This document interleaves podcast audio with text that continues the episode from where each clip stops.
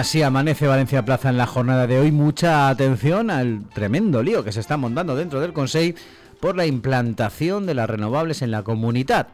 Bueno, ya saben que en su día Chimo Puig, ante la paralización que denunció Valencia Plaza con esos artículos de Sai Moret, dijo que eh, la burocratización era manifiestamente mejorable, ataque a las consejerías que están metidas en el asunto.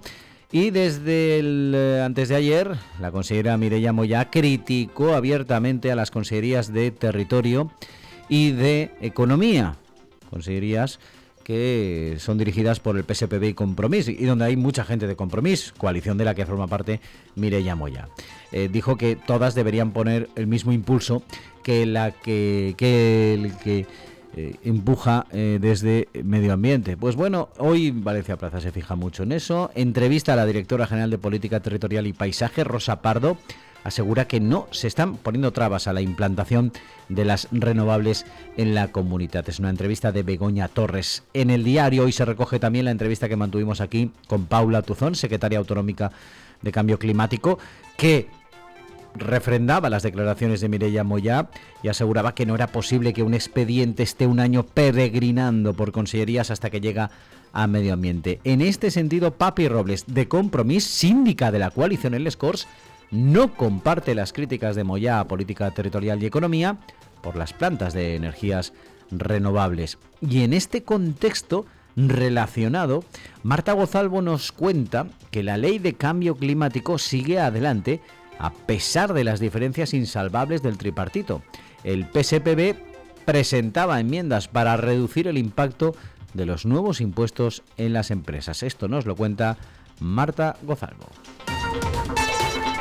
Que junto a Pablo Plaza se hace eco de las declaraciones de Ana Barceló, la síndica del Scores, que se desentiende de la propuesta de 6 euros de tasa turística de Gómez para los pisos turísticos, mientras que Compromís y Unides Podem le piden coherencia a la vicealcaldesa, pues esa cantidad de dinero no se corresponde con la ley que se está tramitando en Les Corts, la conocida como ley de tasa turística.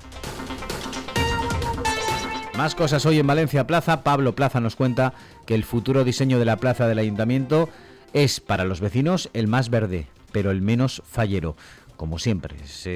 críticas y análisis desde muchos factores.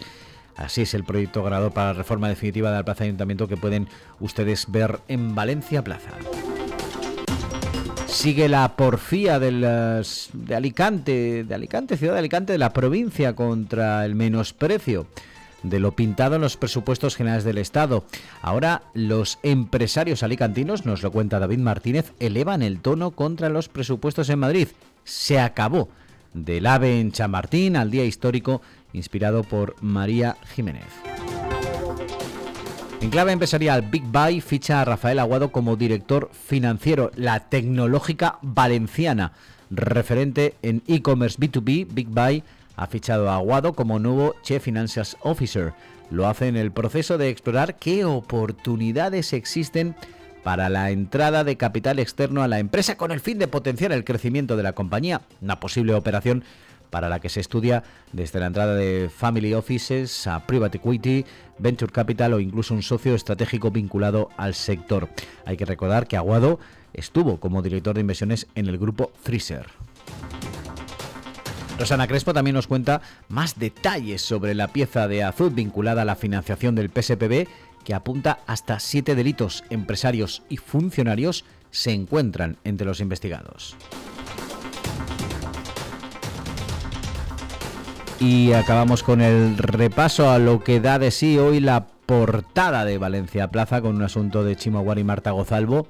El Botanic vuelve a jugar con fuego con los plazos para aprobar la ley de presupuestos.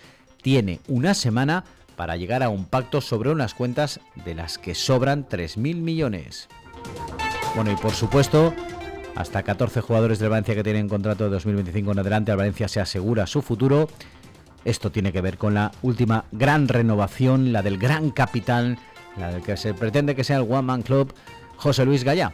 Pero también hay unas declaraciones de Paco Camarasa, otro eh, leyenda del Valencia Club de Fútbol, eh, hablando sobre el One Club Man Y Camarasa asegura en una entrevista al programa 90 Minutos que cuando el Valencia no le interese Gallá le pegará una patada en el culo.